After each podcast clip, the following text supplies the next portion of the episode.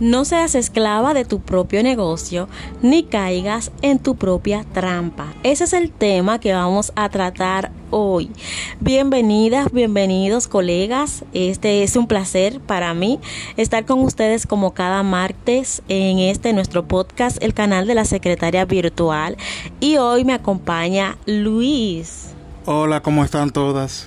Bueno, pues vamos a tener este tema tan importante de que no seas esclava de tu propio negocio ni caigas en tu propia trampa. ¿Por qué traigo este tema hoy? Bueno, en primer lugar, porque he visto que muchas de ustedes, eh, pues colegas, eh, comienzan a emprender con una idea, pero luego se dan cuenta de que eh, las cosas son diferentes. Una cosa es que cuando tú comienzas a emprender, tienes que tienes la responsabilidad de trabajar, de dedicarte a tu negocio, porque entre ser empleada y emprender hay algo muy importante que hay que tomar en cuenta. En primer lugar, cuando tú entras a una empresa a trabajar como empleada, tú encuentras ya una estructura de negocio hecha.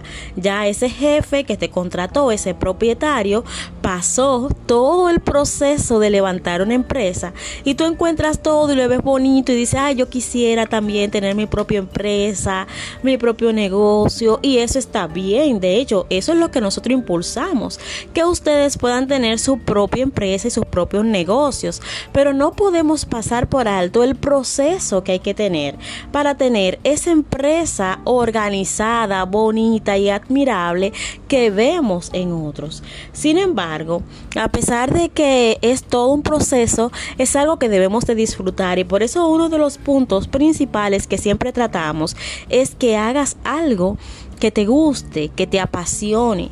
Y no podemos pasar por alto ni tampoco vamos a ocultar que cuando comenzamos a emprender hay mucha tela por donde cortar, o sea, hay muchas cosas que hay que hacer.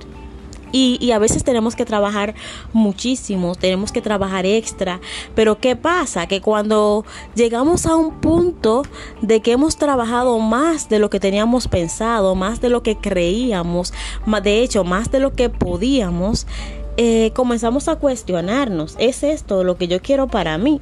Y quizás esa meta con la que iniciaste de tener, por ejemplo, más tiempo para tu familia, más tiempo para tus hijos, se ve afectada y todo el día estás trabajando y todo el día estás haciendo eh, pues cosas de tu trabajo, hasta te lo sueñas y no descansas lo suficiente y llega el estrés y llega pues ese momento en que, en que como les decía, nos cuestionamos.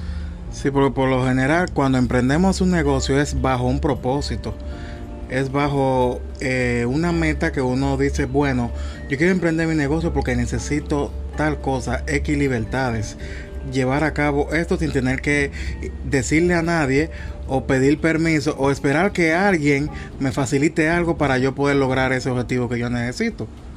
Sin embargo, cuando emprendemos y comenzamos a tener clientes, que es la meta, porque sin clientes no hay negocio, o sea, sin clientes no hay dinero, no hay flujo de efectivo, no hay nada. Eh, si no ponemos claros los límites y los alcances que le vamos a tener con los clientes, los clientes nos pueden drenar la energía y podemos llegar a un punto de decir, no quiero trabajar con este cliente. Y a veces el cliente se moldea, o sea, el cliente se educa, el cliente entiende cuando ya pues hay que fijar ciertos límites, pero si tú no se lo dices desde el principio, en este caso nosotras que somos secretarias virtuales, con un acuerdo, con un contrato, si no, no le decimos al cliente hasta dónde le podemos dar, hasta dónde pueden llegar sus solicitudes, créanme que muchos pues van a aprovechar la oportunidad y le van a sacar todo el jugo. Y luego ustedes van a decir, ay, es que este trabajo es muy cansón, es que este trabajo no me gusta, es que son muchas las cosas que hago. Pero toma en cuenta que eres tú quien decides qué servicio ofreces. Y de esos servicios, a qué cantidad de servicios vas a ofrecer por clientes. Entonces no se trata de que el cliente sea o no sea, sino de cómo tú estructuras y de cómo tú transmites la idea a esos posibles clientes que vas teniendo.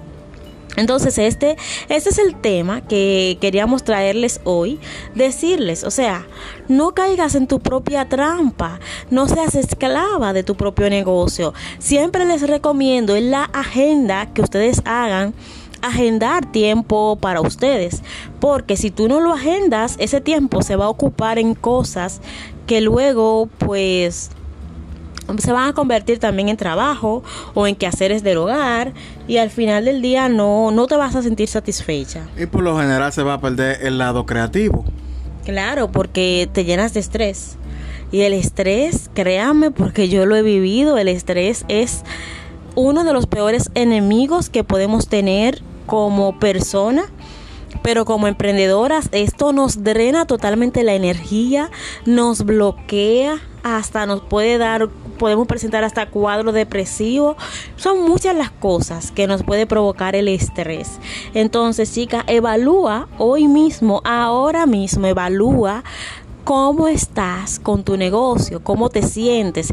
Y si todavía tú no has lanzado tu negocio, entonces, ¿cómo lo quieres tener? ¿Cuáles son esos pasos que tú debes de, hacer y cómo debes de estructurar ese modelo de negocio que a ti te gustaría? Tú eres dueña de ese, pues he repetido mucho la palabra negocio, pero sí, eres dueña de tu negocio y por lo tanto tú eres la responsable de darle estructura.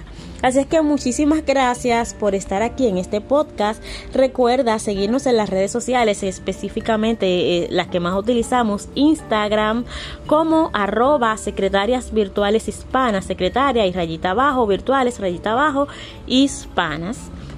Y si no estás en nuestro grupo de Telegram, cuando vayas a pues a, a, Instagram, entonces nos envía un mensaje privado y nos dice, oye, yo quiero ir al grupo de Telegram porque todos los miércoles tenemos foro chat, un espacio educativo donde aprendemos, donde nos ponemos de acuerdo, donde compartimos ideas e información valiosa, nos conocemos, nos ayudamos y crecemos juntas.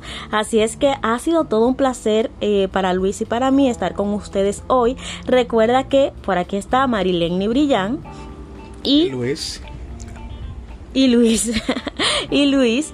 Y pues eh, nos escuchamos el próximo martes.